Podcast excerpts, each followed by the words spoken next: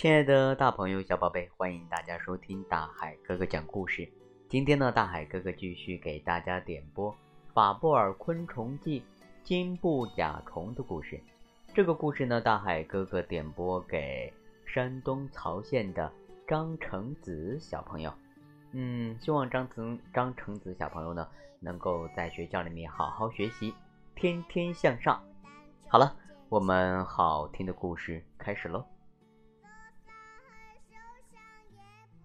昆虫收容所来了一个新成员，是一只漂亮的金布甲，浑身红白相间，一双金黄的鞘翅鲜艳夺目。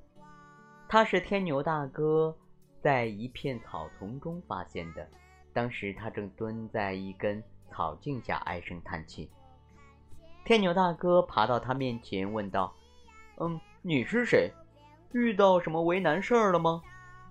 金布甲看了看天牛，慢吞吞地说：“我我我叫呆呆，我不小心把腿弄折了一条。”天牛大哥嘿嘿一笑，说道：“ 呆呆，你这名字可真有趣。”天牛大哥又问：“你住在哪儿啊？我送你回去。”呆呆朝远处那片庄园指了指。天牛大哥望了望，吃惊地说：“哦，那还真挺远。”你跑到这里来做什么呀？呆呆慢条斯理地说：“嗯，我正在追着一条毛虫，不料被一只蟾蜍发现了。它二话不说就向我扑过来，我拼命的逃跑，本来是逃不过的。幸好半路杀出了一队救兵。救兵？什么救兵啊？”天牛大哥忍不住问道。“哦，是蚂蚁。”呆呆吐出三个字。蟾蜍更喜欢吃蚂蚁，所以蟾蜍便扔下你不管，去吃那些蚂蚁了。嗯，呆呆点了点头。收容所所长金龟子大婶挺喜欢呆呆的，小伙子长得可真漂亮。金龟子大婶还知道金布甲是个捕杀害虫的能手呢，像蛞蝓、毛虫这些祸害庄稼的家伙，要是碰到了金布甲，他们的下场只有一个。那就是死。金龟子大婶安慰呆呆：“哎呀，呆呆，等你伤好了，我就让护工螳螂大哥送你回家。呆呆的家就在那片青菜园里，那里还有他的一些小伙伴。平日里啊，大家经常呼唤朋友一起分享美味。三天以后，呆呆的腿好利索了，便向金龟子大婶辞行。他离开家园太久了，琪琪。”大马点儿这些伙伴这么长时间没见他，肯定着急了。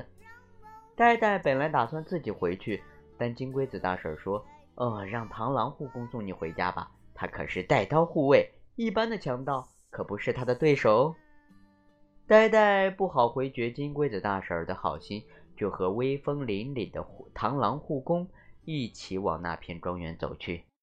他们风平浪静地达到了庄园。螳螂护工停下脚步说：“哦，你到了，我回去了。”说完就调转身子，威风凛凛地走了。呆呆望着他渐行渐远，大声喊道：“谢谢！”螳螂护工停了一下，挥起大刀般的右前肢，往空中使劲地挥了挥，便消失在草丛中。呆呆笑了笑，低声地说：“哎呀，真酷！”呆呆慢慢地爬进庄园，一路上碰见了好几位邻居，他们和呆呆打了个招呼，便去忙自己的了。赶了半天路，呆呆有些饿了。他在一片甘蓝叶下发现了，呃，他在一片甘蓝叶下发现了一条毛毛毛虫，三步并作两步冲上前去，张口咬住毛毛虫的腰部。那条毛毛虫。不停的扭曲挣扎。好了，亲爱的大朋友、小宝贝，今天大海哥哥和大家分享的，呃，《法布尔昆虫记》金布甲的故事到这里就要和大家说再见了。本来大海哥哥答应张成一小朋友要给他讲一个白雪公主的故事，但是大海哥哥没有找到这本书。嗯，大海哥哥我会继续找的。不过呢，也希望张成一小朋友要对要对大海哥哥有信心，好不好？嗯，其实呢，我们接下来金布甲虫还会发生更好玩、更有趣、更刺激的故事，嗯，那我们收音机前的小听众们，希望你们可以继续收听大海哥哥讲故事《金布甲虫》的下集。